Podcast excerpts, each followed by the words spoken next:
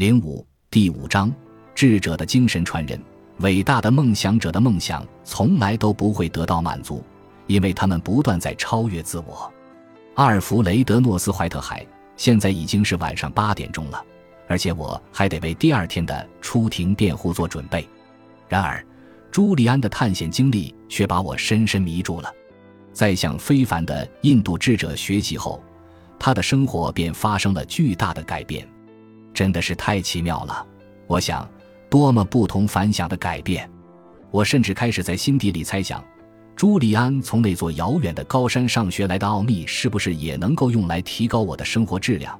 是不是也能够解答我对处身其间的这个世界的疑惑？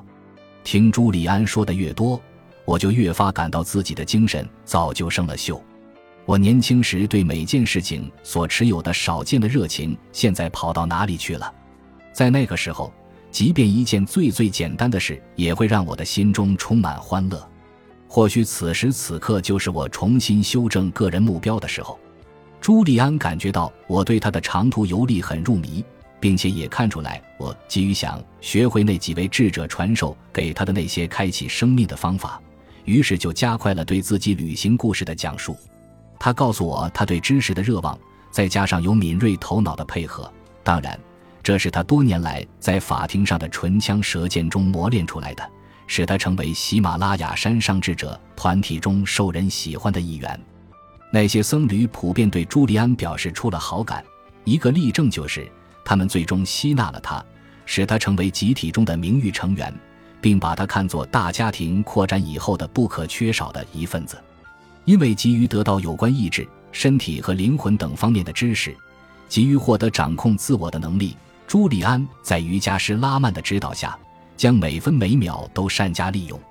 这位智者对待朱利安的方式，更像父亲对待孩子，而不仅是教师对待学生。显而易见的是，拉曼已经积累起了许多人毕生都不会拥有的智慧。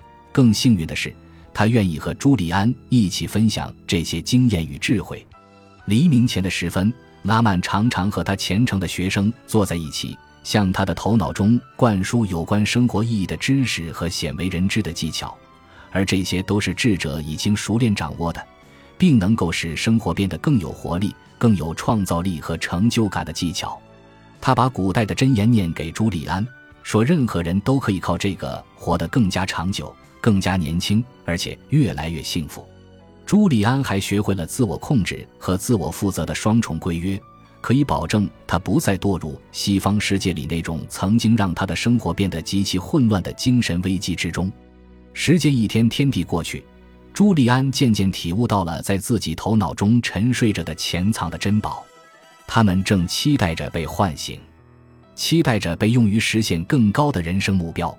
有时候，这对师生只是安静地坐在一起，望着炽烈燃烧的太阳。从远处山下浓绿的草场上渐渐升入印度的天空，有时候他们在静谧的沉思中休憩，享受沉默带给他们的心得；有时候他们在松林里散步，一边讨论着哲学问题，一边享受彼此作伴的惬意。朱利安告诉我，他仅仅在这个村子待了三个星期之后，就出现了改变的迹象。他开始注意到隐藏在最平凡的事物中的美。无论是夜晚星空的奇观，还是蜘蛛结网的精巧，朱利安都能够一一发现其中的美妙。新的生活方式和生活习惯对他的内心世界产生了巨大的影响。在按照智者教授的方法和技巧练习了一个月之后，他开始感到一种深深的安宁和内在的沉静，那是在西方世界的常年生活中早已离他远去的东西。他变得更加愉快而开朗。更加自然而从容。随着时光的推移，他渐渐变得更加富有活力、富有创造力了。继朱利安的态度发生变化后，身体里的元气和精神上的力量也一同发生了变化。他一度肥胖的身材又变得强健、瘦削而结实，同时，原先脸上的苍白病容换成了健康的红光满面。他真的感到，在这个世上，自己什么都可以做到。可以成为任何他想要成为的人，只要能够像他所学到的那样，释放出隐含在自己体内的无限潜力就可以了。他开始珍惜生命，发现生活中无时不在、无处不在的神奇。神秘的智者传授给他的古老智慧开始生效了。朱利安停顿了一下，好像连他自己也不敢相信这段经历。接下来，他的话更加富有哲理了。我认识到有些东西是非常重要的，约翰。这个世界，包括我们的内心世界在内，都是非常特殊的地方。我还意识到，一个人在外在世界中的成功会毫无意义。除非你在内心世界里也获得了成功，有没有钱和是不是幸福完全是两码事。当我还是个步履匆匆的律师时，我习惯于暗自嘲笑那些希望同时提升内心生活和外在生活的人，而我自己常对自己说：“好好活出个人样。”但是现在，我学会了自我控制，学会了不间断地关注自己的意志、身体和灵魂，这些都是发现最好的自己。实现梦想的关键因素。如果你连自己都不关心，又怎么能够关心别人？如果你自己都感觉不到善意，又怎么能够做好事？如果我不爱自己的话，就不会爱你。他补充说。突然，朱利安的脸上显出一丝慌乱，他欠了一下身子，微微有些不安。以前我从来没有像现在这样对任何人敞开过我的内心。很抱歉，约翰。这只是因为我在山中接受了一场净化，一场足以唤醒所有潜力的精神启迪，而且我以为别人也需要知道我所知道的方法。朱利安注意到时间已经很晚了，就很快告诉我他要离开了，并且向我道别。现在你不能走，朱利安。现在我真的很想听听你在喜马拉雅山上学到的智慧，还有你向老师发誓要带回西方世界的教诲。你不能把我丢在焦灼中，你知道我可受不了这个。我会回来的，放心，我的朋友。你了解我，一旦我给一个好故事开了头，就不会停下来。可是你还有工作要做，我也有一些私人事情需要料理。那么告诉我一件事吧，你在喜马拉雅山上学到的方法对我适用吗？学生想学习，老师就来了。他机敏地回答：“你。”还有我们社会中的很多人都需要学一学，目前还是我私人拥有的智慧。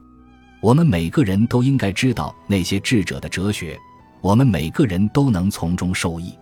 我们每个人都应该体会到他们在自然状态中有多么完美。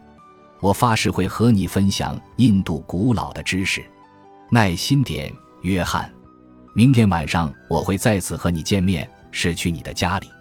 那时候，我将告诉你你想要知道的一切，以及怎样将这些智慧植入生命的最深处。这样好不好？那好吧。我想，既然这么多年没有这个方法，我都过来了，再等上二十四小时也不会要了我的命。我失望地回答。接下来，那个受到东方瑜伽启示的老练的辩护律师离开了，留下我满脑子都是没有答案的疑问和没完没了的思考。当我静静地坐在办公室里的时候，我发现我们的世界竟然如此狭小。我感到了知识的广阔，在这个辽阔的海洋中，我恐怕连一根手指都还没有进入呢。我在想象，如果我对生活重新有了热情，会有什么感觉？回忆起年轻时的种种好奇心，我渴望自己变得更有活力，把旺盛的精力投入到每一天的生活中去。这是不是因为我太想离开法律职业了？也许我的生命中有一个更高的使命。这些念头一股脑冲进我的脑子里。